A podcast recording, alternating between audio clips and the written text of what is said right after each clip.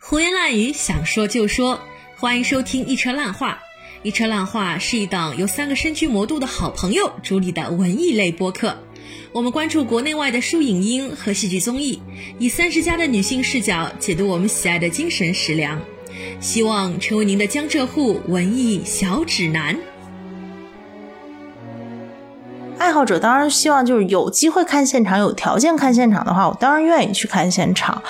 但是我觉得这件事情最大的意义，其实还是对戏剧爱好，就是说还处于一个入门或者说好奇的人来说，它是一个非常好的一种普及方式。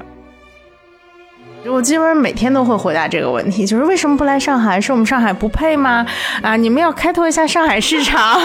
最后化作一句，就不是我们不配。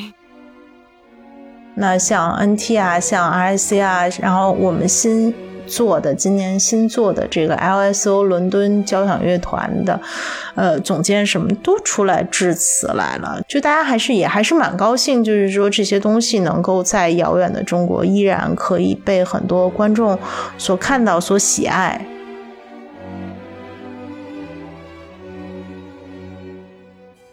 胡言乱语，想说就说。欢迎大家来到新一期的一车烂话节目，我是你们的车厘子。那今天在我身边的呢是我们的一秋老师，一秋老师这次也是作为我们新加入的主创团队主播之一，第一次来做我们的值班主播。然后呃，木头的话，他因为今天就是抱恙在身，没有办法能够直接来到我们的录制现场。先请一秋老师说两句。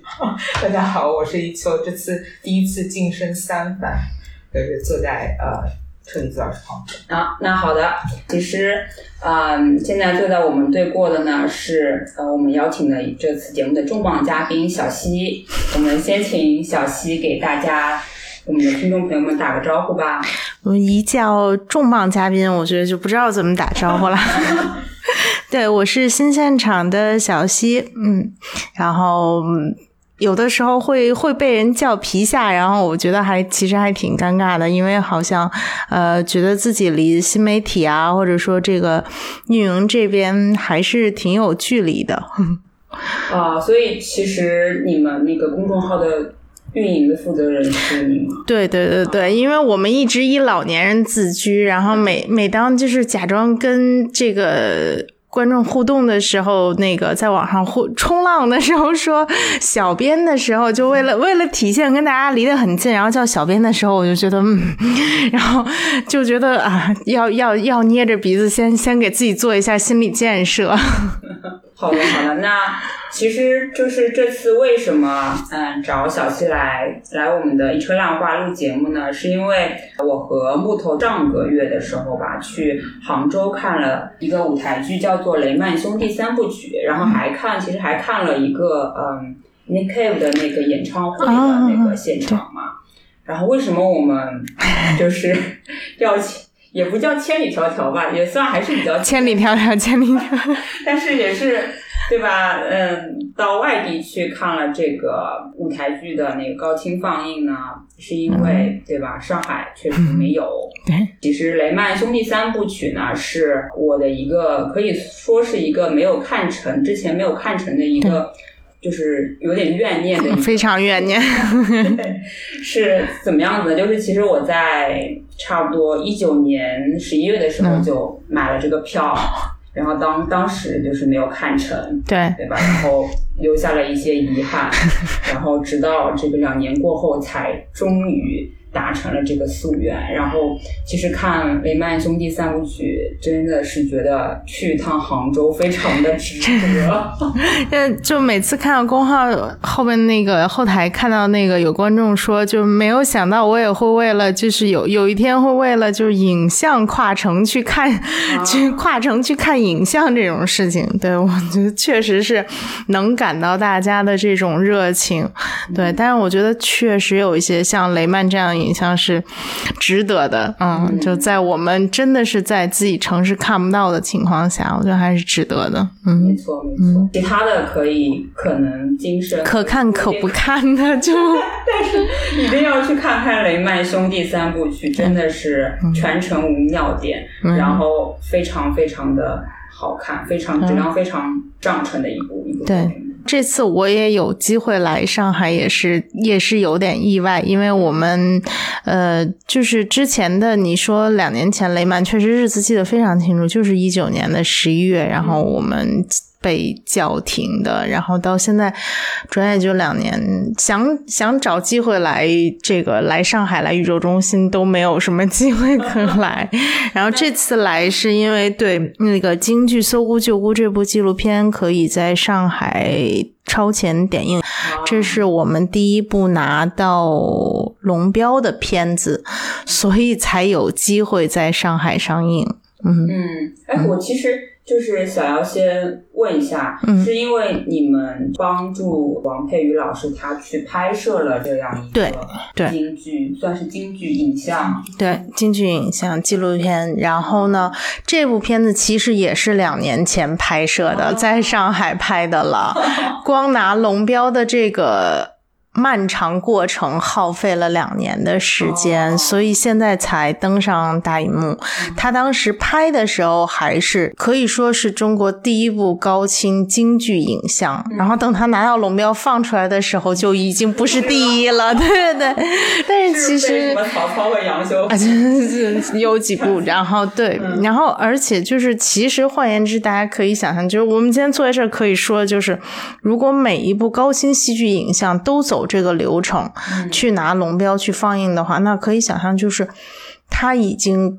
两年的版权期基本上就已经就一，我一般版权期都是以一年为限，一年为限这样去续的，就是不用等到拿到龙标这个东西就已经退出大家的观众的视线了。其实，如果如果熟悉像 NT Live 这样的观众，可以在这个就是英国现在最新上线的那个 National Theatre at at Home 的那个网站上可以看到，它只有一部分会在版权期内，然后剩下不在版权期内的，实际上大家老理解，觉得觉觉得在印象里觉得这个影像的东西好像你录了就可以没完没了放，其实也不是这样。对对对，它跟电影就是为什么我们现在这个一期说有什么电影，然后这个，嗯，说爷青回，然后小时候二十年前看过，终于又可以在大大荧幕上重现，那它也是。在这个契机下才有可能版权回来，不然它也不可能一直在原线上待着的，这是一样的道理。对，版权都是有期限的。对，然后舞台的这个版权期限往往就更短，因为它涉及到，比如说我又要巡演啦，或者我又要做新的版本，它不可能这个版权期限像电影，更不可能像电影那么宽泛。那它这种情况下，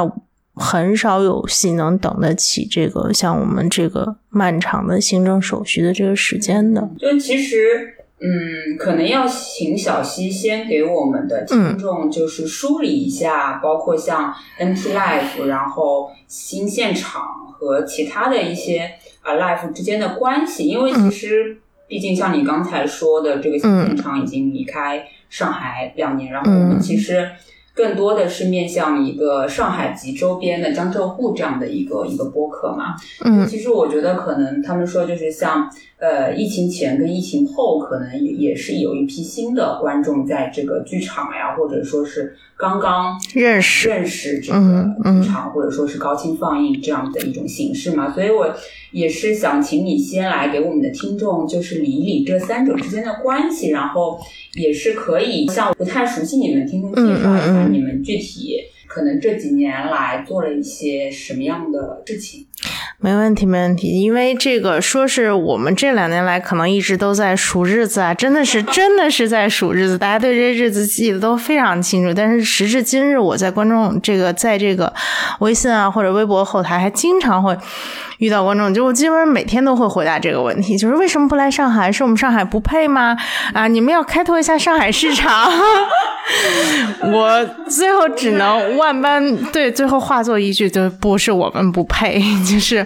对，然后上海现在是所有的高清影像类别都都有一些困难，那就然后就说到这个，大家会有一点点混淆的，最容易混淆的就是这个 NT Live 和高清舞台影像或者高清戏剧影像之间的这个问题了。那其实我们现在所说的 NT Live 呢，是特指这个 National Theatre Live，特指的是英国国家剧院现场影像，就是在英国由英国国家剧院他们所录制的所有舞台影像才叫 NT Live。但是实际上我们现在接触的，就是拜我们自己的品牌叫新现场这个专做呃高清艺术影像。放映的这个品牌来看，我们现在引进的高清影像的类别就包括话剧、音乐剧，然后歌剧、芭蕾舞剧，甚至一些其他的音乐会现场。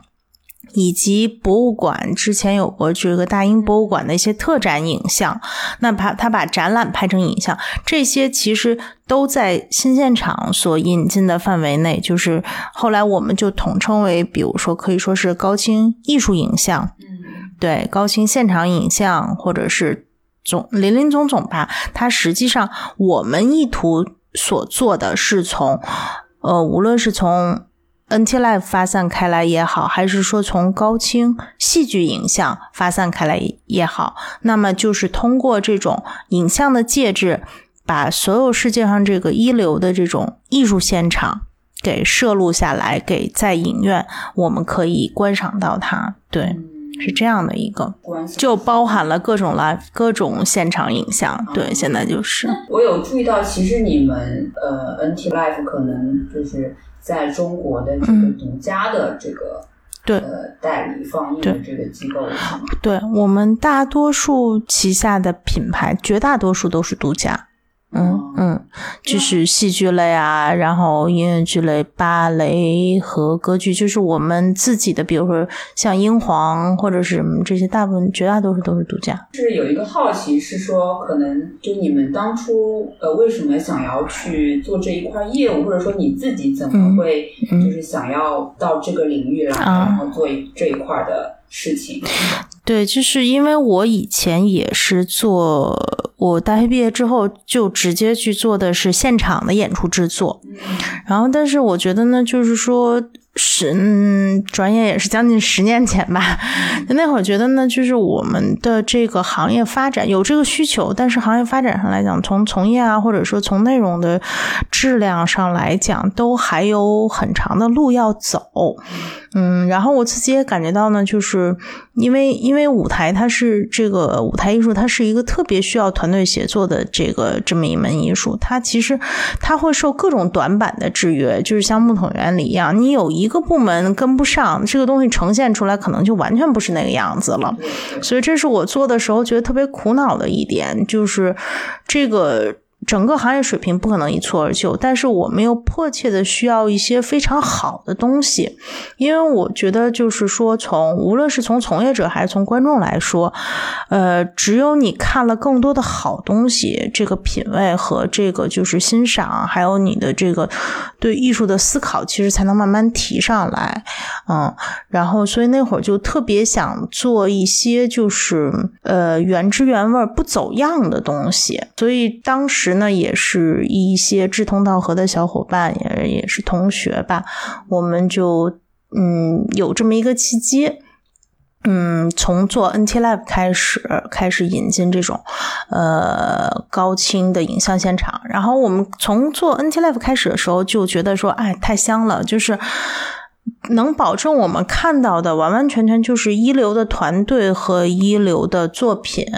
虽然这么说好像显得不太谦虚，但是我觉得这个话呢，嗯，其实是有它的道理。就是因为设置这个一个艺术现场，其实它需要很高的成本，比如说做做这个架多少台机子啊，做转播呀，做直播啊这些。那如果他前期就不看好这个东西的发行的话，那外国就是说，嗯，版权方他也不会去制作，就也不会去拍摄这个东西，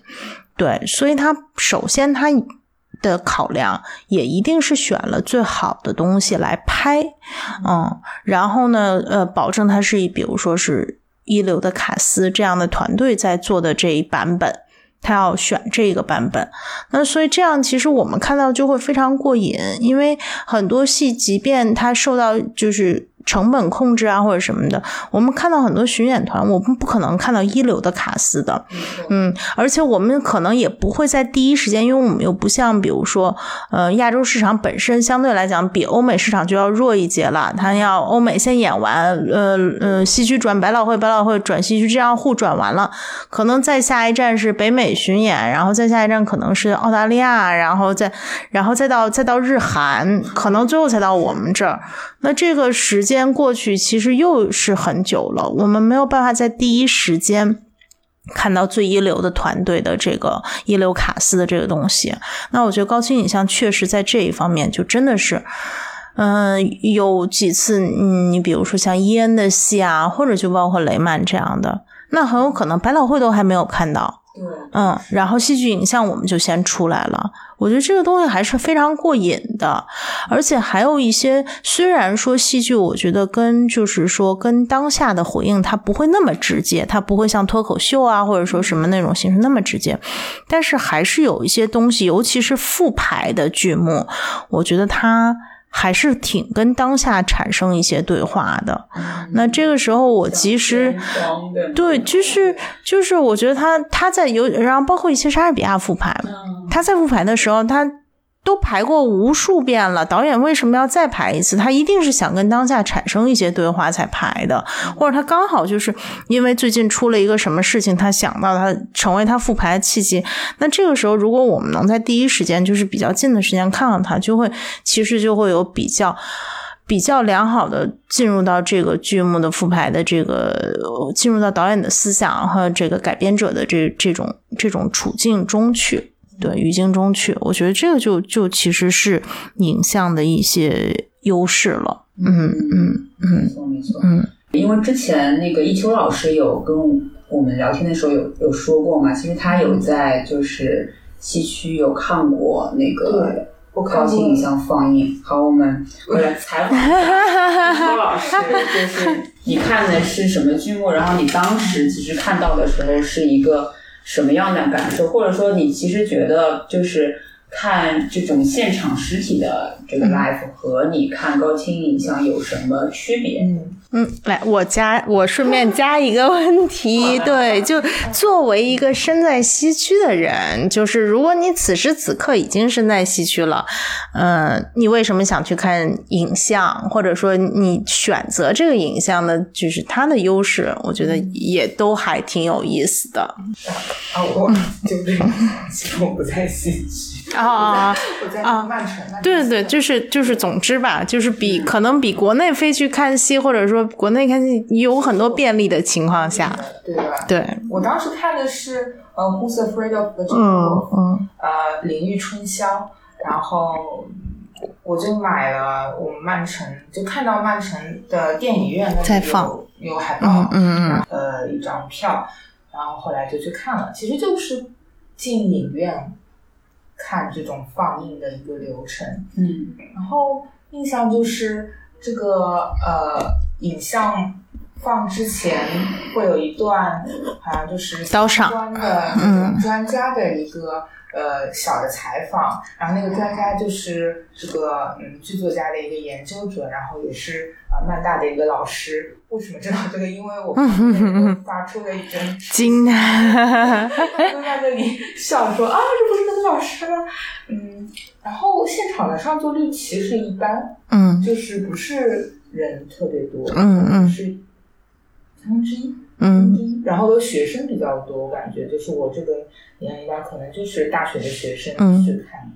嗯，然后我其实，在英国的时候，我是知道这个剧那段时间就是在西区演出的，然后粉丝其实很好，呃，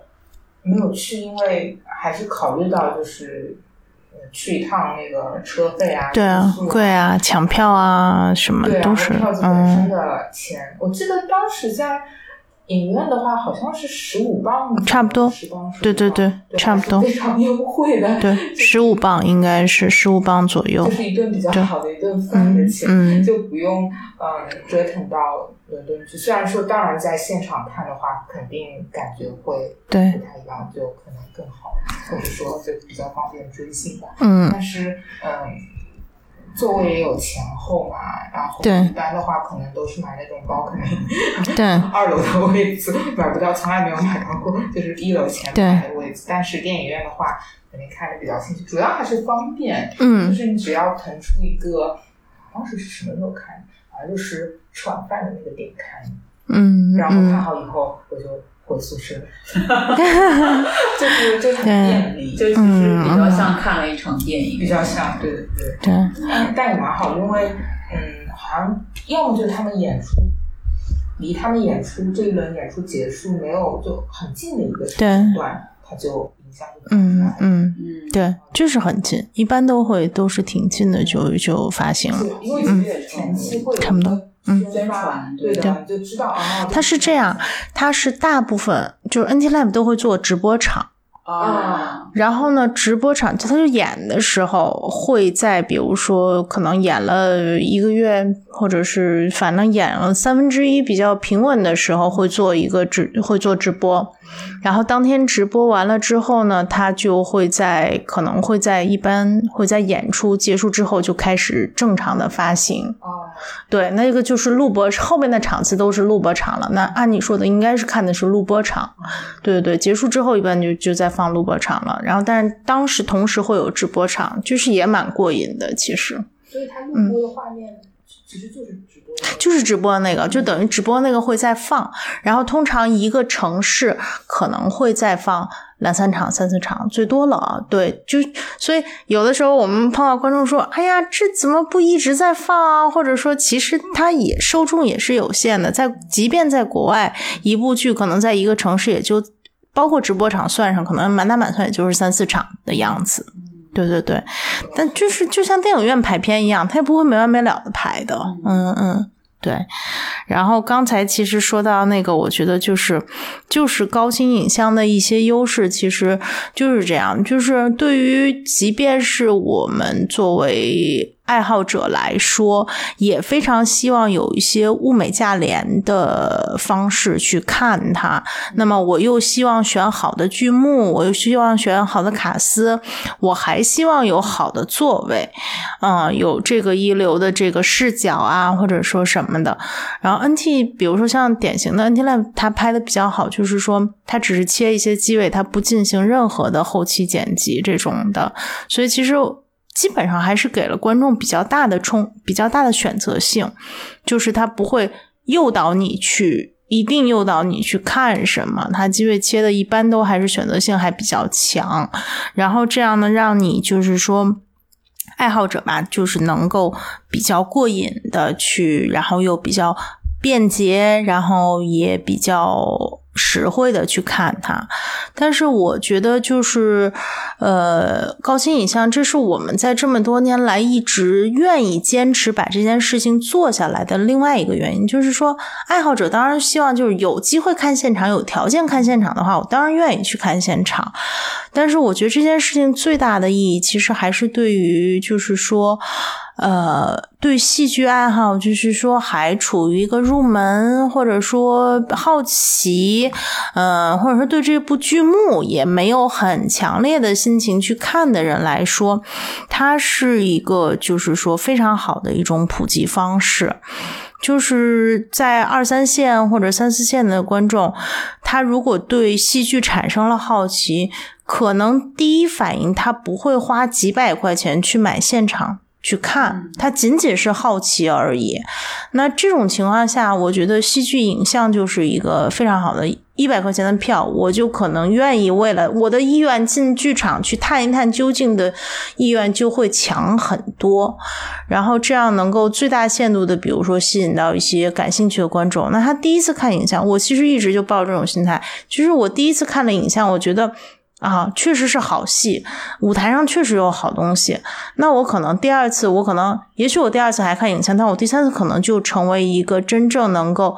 去看现场演出的人了，因为他会意识到说，嗯，现场的气氛可能更好。我看影像都已经很好了，现场气氛可能更好，他就会跟着这个去走进剧场。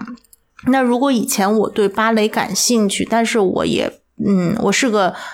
话剧爱好者，但我只仅仅是对。芭蕾感兴趣的话，我也会根据通过这个去入门的。就我觉得这个是一个非常好的普及方式。再一个呢，就是绝大多数戏剧影像现在都注意到，就是录导录导赏，这点其实也非常好。不是说在哪看戏我们都有很好的导赏的，但是所有的录制的导赏一般都是，呃，业内啊、专业人士啊或者这些这些人，嗯。简单的点播几句，然后或者做一些采对演员做一些采访，或者有的时候原来像像 NT Live 的欲望号街车是拍小维克剧院，那我就觉得它有很多就是说呃类似的一些形式去给你做一些激发，以一些周边的东西去激发你的兴趣，我觉得这些都非常好，就是一个很好很好的戏剧普及的方式。我记得看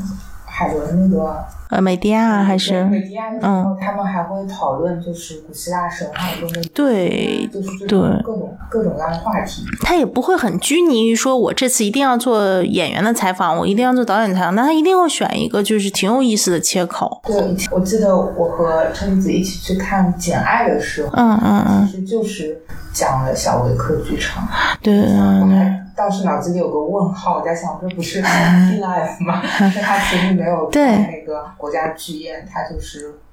在别的地方。对对对，布里斯托呃，现在布里斯托老维克演的，对，嗯，反正就都特别有意思。然后包括歌剧大都会，他们做就是呃，英皇和莫大他们的芭蕾什么的，也都有。一般也都有这个采访，他不光就是之前有，他有的时候这个是放在应中，嗯嗯嗯，中场休息的时候，对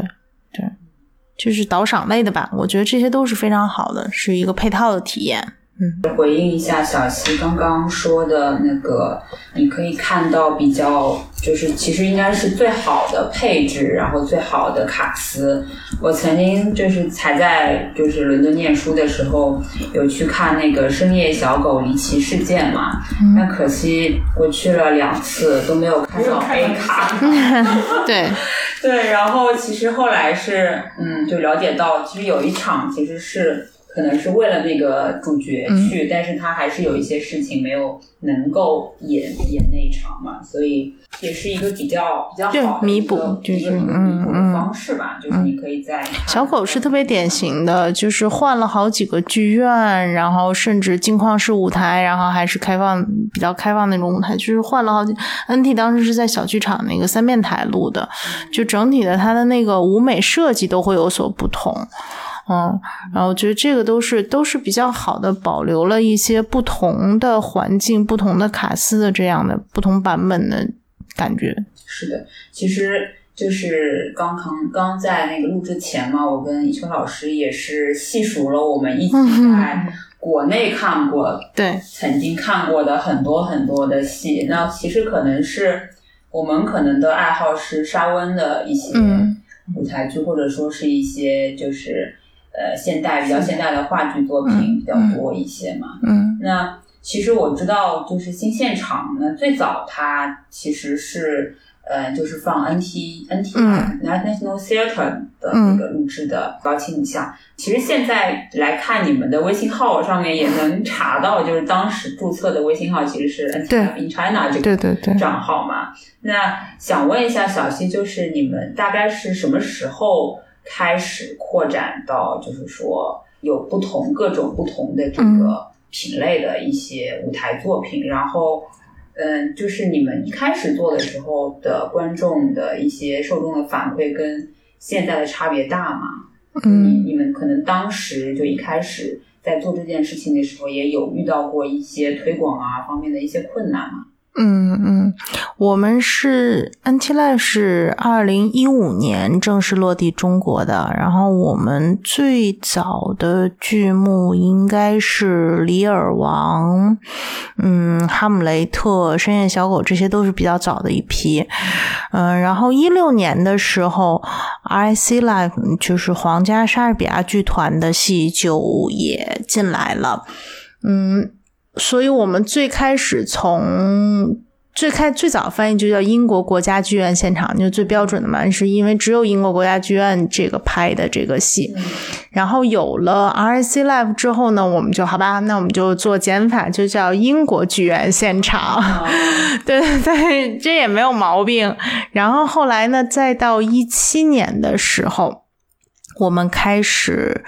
就是涉及到这个歌剧和芭蕾舞剧的领域，从这个英皇开始，英皇和莫斯科大剧院开始的时候，就发现不能再叫英国了。然后，对，就是然后后来还有了法兰西喜剧院的作品嘛。最后我们就决定，而且后来涉及的品类越来越多的时候，就决定基本上是从一七年、一八年就开始叫新现场了。对，因为我们想就是。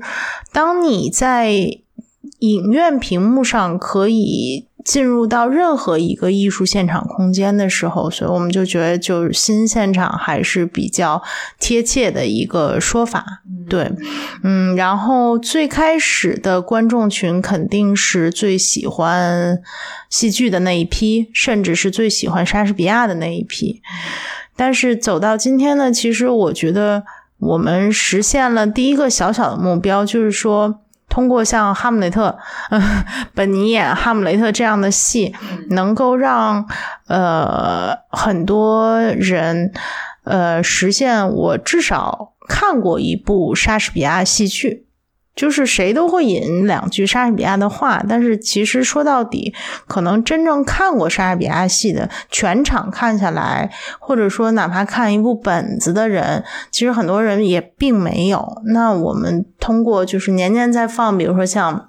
《哈姆雷特》这样的戏，《李尔王》这样的戏，总有一个版本的《罗珠》或者《李尔王》或者《哈姆雷特》在映的时候，可能就有很多人，至少我是看过一部。莎士比亚戏剧的，那么到今天呢，我觉得逐渐，嗯，然后后来随着 NT Live 的自己的篇目的扩充，嗯，还有法兰西喜剧院篇目的扩充，我觉得会让更多的人知道，就是说，除了莎士比亚，这世界上就是外国剧作家。好像除了莎士比亚，能不能再讲出来一个？好，能不能能讲出来？包括这个后来的这个俄罗斯戏剧，那契诃夫你是不是也也要看一部？莫雷埃是不是也要看一部？嗯，然后是当然，我觉得最好的就是涉及了很多，通过深夜小狗，通过天窗，通过雷曼这样作品认识，就哦，英国当代剧作家，就突然认识了好几个，可能就是固定的有几个，就是像。大卫·黑尔这样的老在创作新剧的，大家哦，就突然就是你可能，如果你到英国去上学或者是工作，你跟人家聊两句，人家会发现哦，你竟然连我们国家现当代的剧作家也有认识，对对。然后可能从观众来讲，最初的观众可能觉得我们内容上是不是有点稀释啦？就是因为。从比重上来讲，其实其实从比重上来讲，虽然戏剧类的比重肯定不像原来那样，因为以前就只有戏剧，但是。其实所有的戏剧类的好戏，我们都还，比如说以前十部里边我们挑六七部，那我们现在依然只要出十部，我们还是会挑六七部。我们只是，呃，整体的剧目量扩大了，嗯，并没有就是因为我们还是希望给观众意见更多的艺术形式。就像我刚才说的，我以前可能作为一个只看戏剧的观众，那。十部说是在十部录制的戏里面，毕竟也还是会有一两部，也许不那么优秀的，就是前期确定要录制它了，但是结果可能演的时候会有点翻车或者是什么的。对，那我觉得这种情况下，我们只需要大家就是还是把大家最想看的最好的给挑选了，那其他的我们当然可以就是说。呃，我觉得精神食粮这种东西永远不嫌少。打开一扇新天地，其实永远都是好的。那怎么去打开？就是你。当你还是那句话，六七百块钱，或者说你需要飞到哪儿去看一个你完全没看过的东西，这个安利我觉得得卖到什么地步？就是你多信任的一个人拍着胸脯跟你安利，你才会吃下去。说我好，我去看看这个我从来没有看过的形式。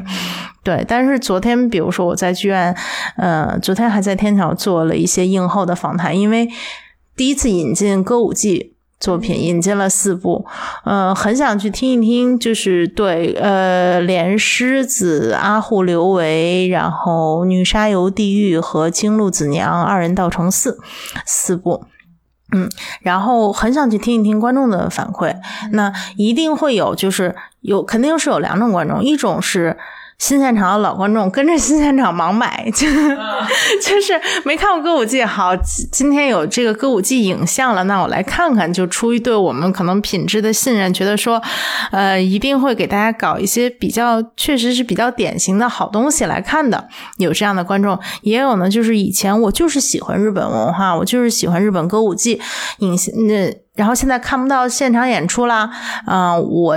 看来看看影像。对，一定会有这两种观众。我觉得这两种观众都是我们非常希望认识的。就是，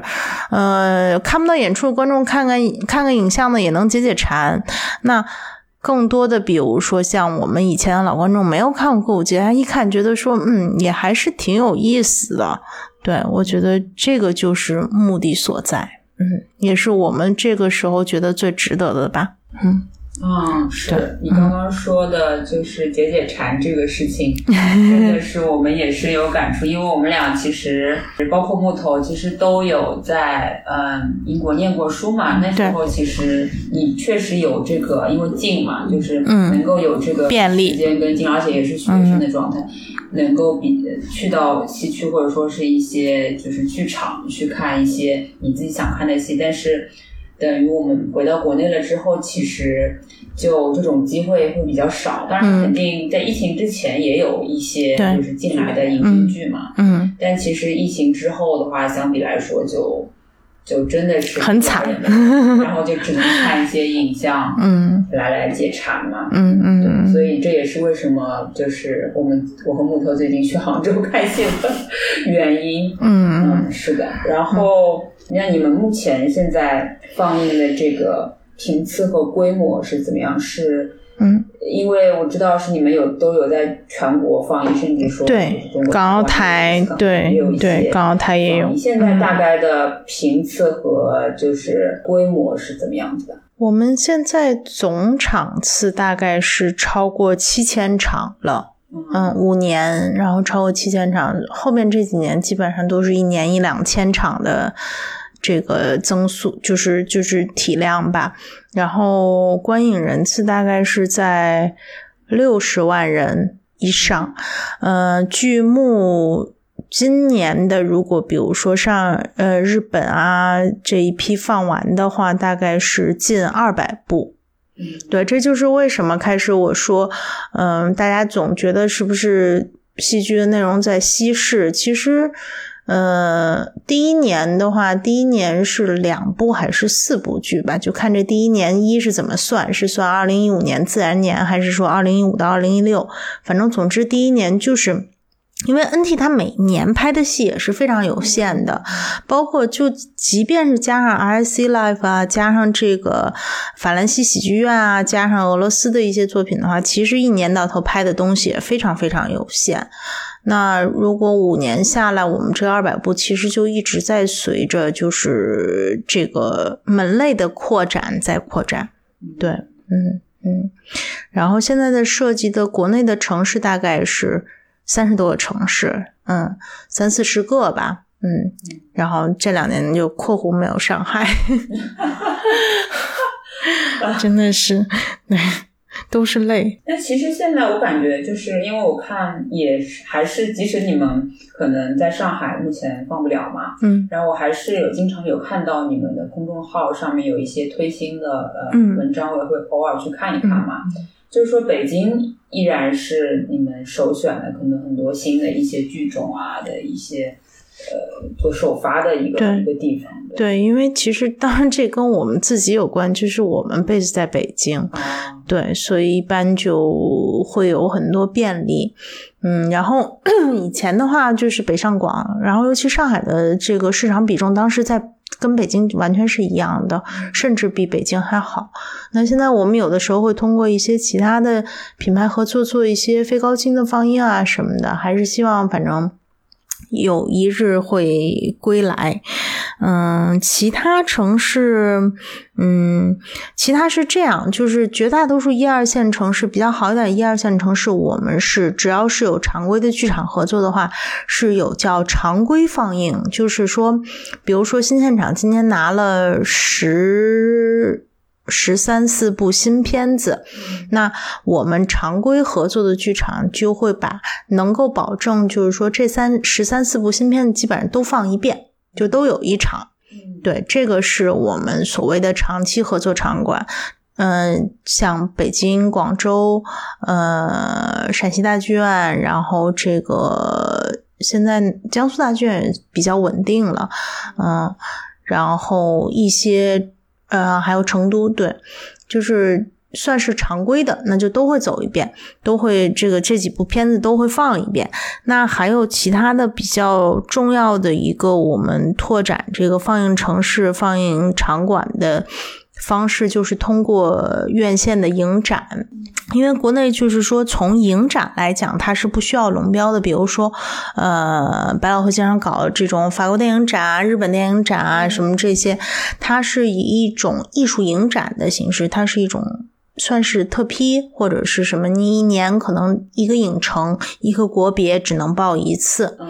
对，这种它是不需要龙标的。那但是可以覆盖到。比如说，这个院线在全国十几个城市都有，那我们就可以拿一个批文，然后可能就是这几个城市都能走下来，这样的。对，就是你们呃是这样的一种。对，然后这样他就，但是影展是要求集中放映，你必须要在两周以内，比如说把你这个影展做完。那我们就只能为什么人说哇，我赶影展为什么这么辛苦啊？这它它是有时间要求的，我们必须要在这个时间范围内放完。然后放的话，它也不可能就是说一口气批十几二十部片子，所以它的篇目量也相对有限。但是好处呢，是我们可以选一些，比如说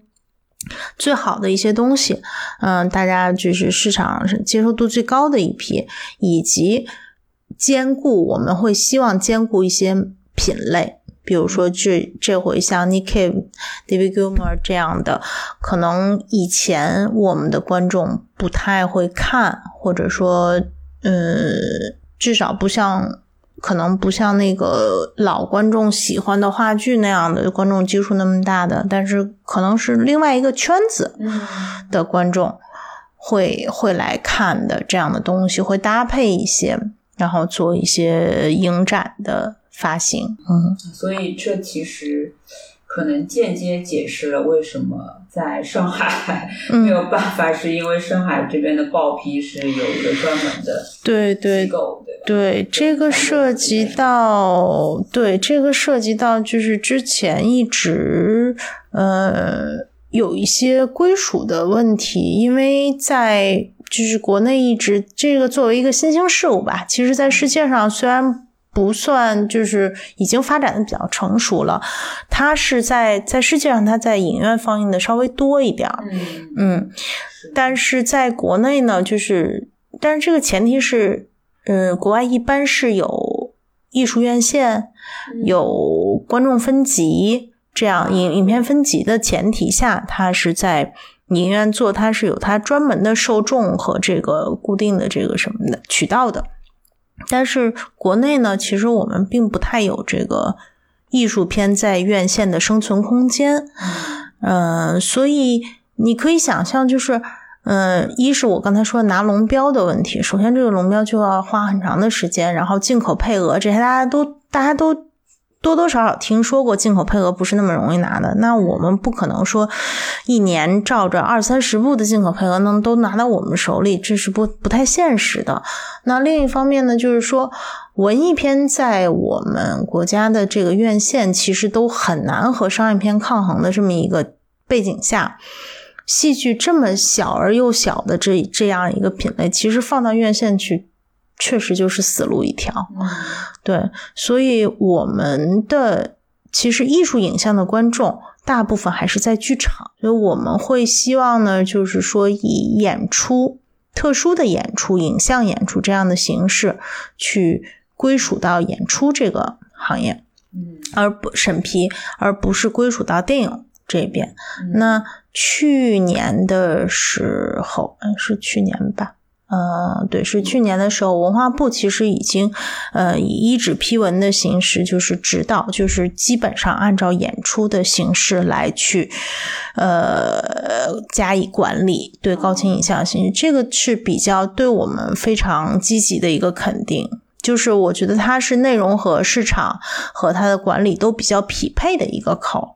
对，就是审批的老师呢，作为经常审批演出类的，他会对你的内容也更熟悉，这些都是非常，我觉得都是匹配的。然后我们可以在以影展的一些特殊，因为也是特殊影片嘛，我们可以以这种形式再出现在一些影展中。我觉得这这个是一个比较。我觉得是一个非常符合它特质，也符合我们国情的一个路路子。对对对对，只不过在江浙沪地区，呃，实际上江浙沪地区普遍存在这么一个问题，他希望有一个明确的归属，就是你属于演出就不要属于电影，属于电影就不要属于演出。所以这也是为什么就是那电影走不通，然后又。不太能归属到干干净净、明明确确归属到演出情况下，就搁置至今的一个原因吧。总算了解清楚。对，但是其实这是一个，我觉得可能因为大家我们做内容，或者我们作为观众，我们不是一个从行政管理的角度去看它，我们觉得可能非要划分这个，就是你是哪一边的，可能哪一类的，好像不是特别有必要的一件事情。对对对。但是可能行政管理各地的行政管理还是不太一样，嗯嗯。好的，那我们放一放这个沉重沉重的案例。然后，呃，其实之前一秋老师其实还就是挺想了解一下，就是因为因为你们也在国内，嗯，各个地方做了有差不多五六年的时间了嘛。那我不知道，就是可能英国或者说你们的很多的这个版权方的那些同僚们，他们。对中国市场会有一些反馈吗？还挺想了解。嗯，对对，他们最开始可能，嗯，还是因人而异吧。有的人觉得可能觉得你们的，比如说呃，发展市场发展到这个程度了吗？会也可能会打一个问号。但也有的人觉得说，那就是无尽的宝藏啊，就是反正不切实际的幻想也有，然后这个。特别就是没有信心的也会有，对对对，其实都会，其实都会有，对对对。然后，但是比如说从 NT Lab 来讲，我可以有一个非常确切的数据，就是我觉得可能最开始他们这是一个他们最开始没有想象过的数据，就是在我们和观众的努力下，现在 NT Lab 就是中国在这个 NT Lab 全球市场中比重是第三名。就仅次于美国和加拿大。嗯嗯，对，其实还是蛮厉害的。对对对对对，所以这也是看出来大家对于就是新现场中，呃，最喜爱的可能或者说从受众来讲，这个目最广的可能还是。戏剧类，我记得去年也是一期，大家就是世界剧场，大家都比较闲，然后我们在做这个我们的第第六周年纪念，然后马上迈向第七年的时候。当时就跟我们以前也并不常，就是说，呃，拉版权方出来站台，因为大家其实往往就是国外团队都很都很小而精，大家其实每天都在忙自己的工作，非常非常忙，不是太有时间说去做很多很多的推广，不像就是说正经，比如说呃戏曲演出，他一驻演驻演就是几个月，我是大家全都出来做宣传，影像方面毕竟还是一个相对就是说，呃。呃，有很大体量，但是又很分散。然后，对对对，相对来讲，就是在宣发上来讲，它只多数时候它没有。这种针对影院做的宣发，就基本上用的东西还都是现场演出的那一批东西，对，所以我们以前也不太常有，就是常拉人家来做这个站台的工作。然后那天就是说说，哎呀，我们也几周年纪念了，然后其实就跟版权方说了一下，那像 NT 啊，像 RIC 啊，然后我们新。做的今年新做的这个 LSO 伦敦交响乐团的，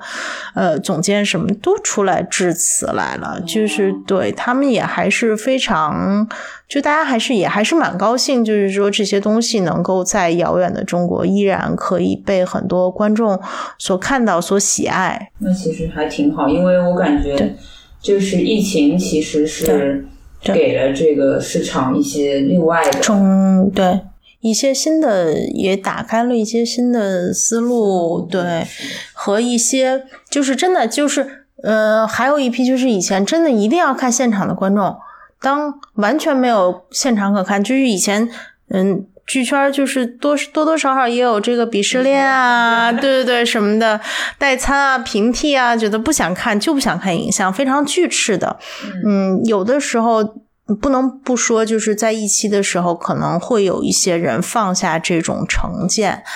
去体验一下。对对，这个就真的是就是体验。你以前一直看现场的人，坚决拒绝看影像的原因，就只有就你觉得这个东西不过瘾，失去了剧场的现场性啊，或者说什么的。但其实你一旦放下这个东西来看的时候，绝大多数就觉得。嗯，它不是一个非常矛盾的东西，就是对，嗯，你完全可以看了它再去看现场，或者说它不是一个，就是说像讲故事，我一旦知道大结局之后，我就没有必要再看一遍了。我觉得还是不一样的，对对，嗯，我们没有，而且我们从来不说，就是大家来看影像吧，然后这个东西你就不用再去看现场啦，你就过，就是它。所以，我我我我从来不就挺拒绝平替这种 网红词汇，就是它不替代，它也不是它，它也准确说它也不是代餐，不是说你看了这个你就可以不去看现场了。对，那我觉得他不去看现场的唯一原因就是你觉得这戏不好看。嗯，如果真的是好东西，你一定会激发你去想看现场的这个热情的。嗯，我就想到了我那时候呃在西区看过。丹尼尔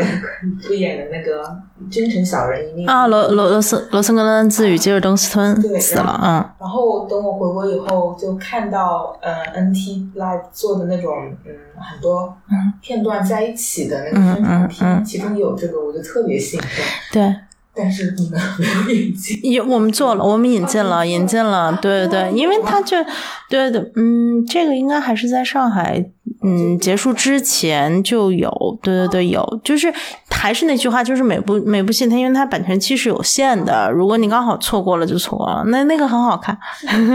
对，对我来说就错过了。就是这个时间顺序上是倒过来的，就是我先看了现场，然后才有了在影院重温的。对，其实对对，因为如果还是那句话，就是如果是好东西，你会愿意以各种形式再把它看一遍的。对，那个天窗，我前后看过四对对，天窗真的是怎么刷都都都很过瘾。然后其实刚才说到《深夜小狗》，其实也是挺典型的，小狗真的是就是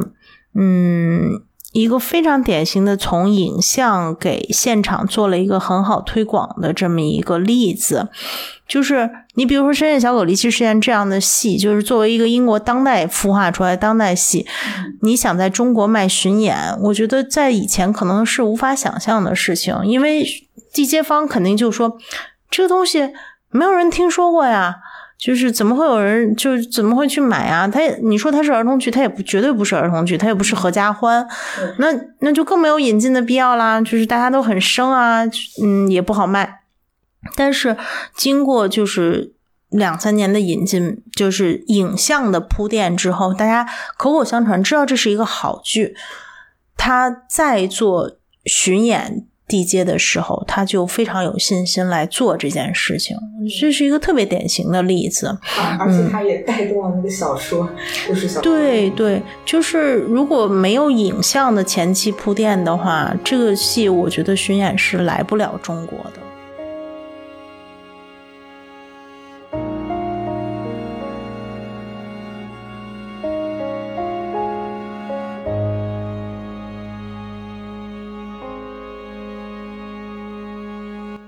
本期节目就是这样啦。那如果您有任何想说的，欢迎在各大平台我们的节目下方给我们留言哦。